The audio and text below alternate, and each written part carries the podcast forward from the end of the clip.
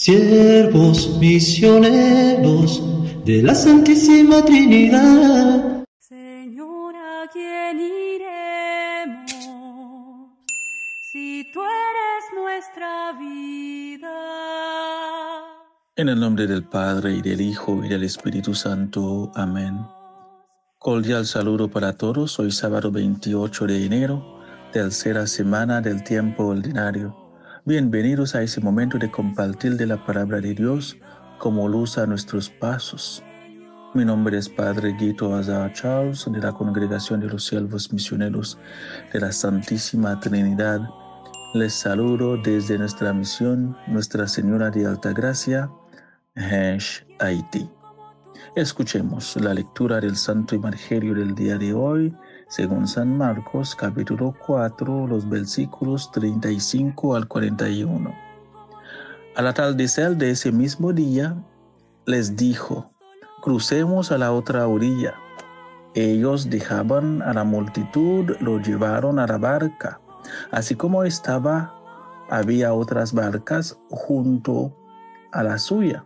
Entonces se desató un fuerte viento y las horas entraban en la barca, que se iba llenando de agua.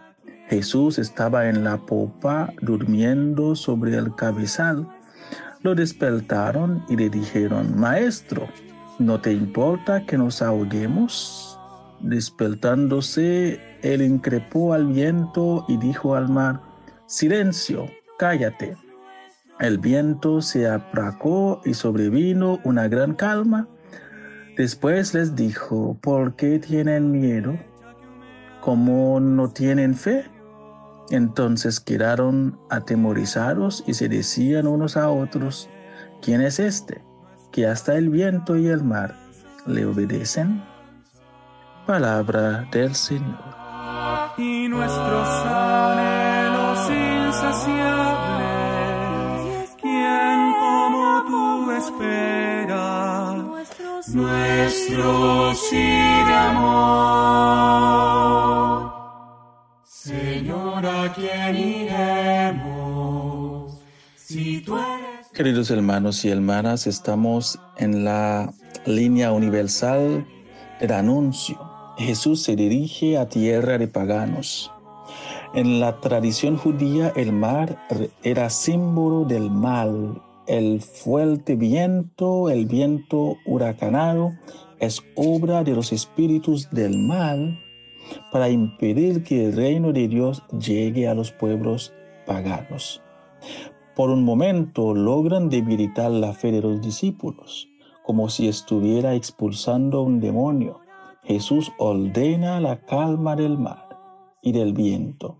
Luego desenmascara la falta de fe de los discípulos, evidenciando lo mucho que les falta por aprender. La última pregunta del Evangelio, ¿quién es este a quien hasta el viento y el mar obedecen? Supone que Jesús es Dios, pues Él era el único capaz de dominar el mar. La palabra de Jesús tiene por Él sobre todo lo creado, sobre todo lo que existe. La palabra de Jesús nos puede traer paz, consuelo y gran calma. Nuestros dolores, Nuestros dolores,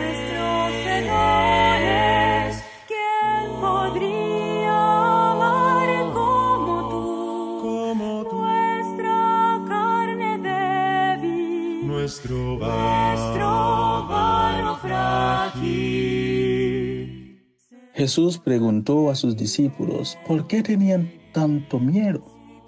¿Aún no tienen fe? Una manera de decirnos que muchas veces nuestro miedo se debe a la falta de fe. Fe en el amor paterno de Dios, fe en que Dios está al control de nuestra vida, nuestra familia, nuestros proyectos. Hoy es el momento de mirar y enfrentar nuestros miedos con los ojos de la fe, sobre todo cuando tenemos a Jesús en nuestra barca. El miedo a fracasar, a la persecución, el miedo a lo nuevo, el miedo a amar, a perdonar, a salir al encuentro del otro, el miedo a decir no, el miedo a, a disfrutar el regalo de la vida, el miedo a vivir nuestra fe debidamente. El miedo paraliza, obstaculiza. Y Jesús nos dice que la fe es la solución cada vez que enfrentamos una situación de miedo, pues la voluntad del Padre es que tengamos vida y vida en abundancia. Si tú eres nuestro amor, si tú eres nuestro amor.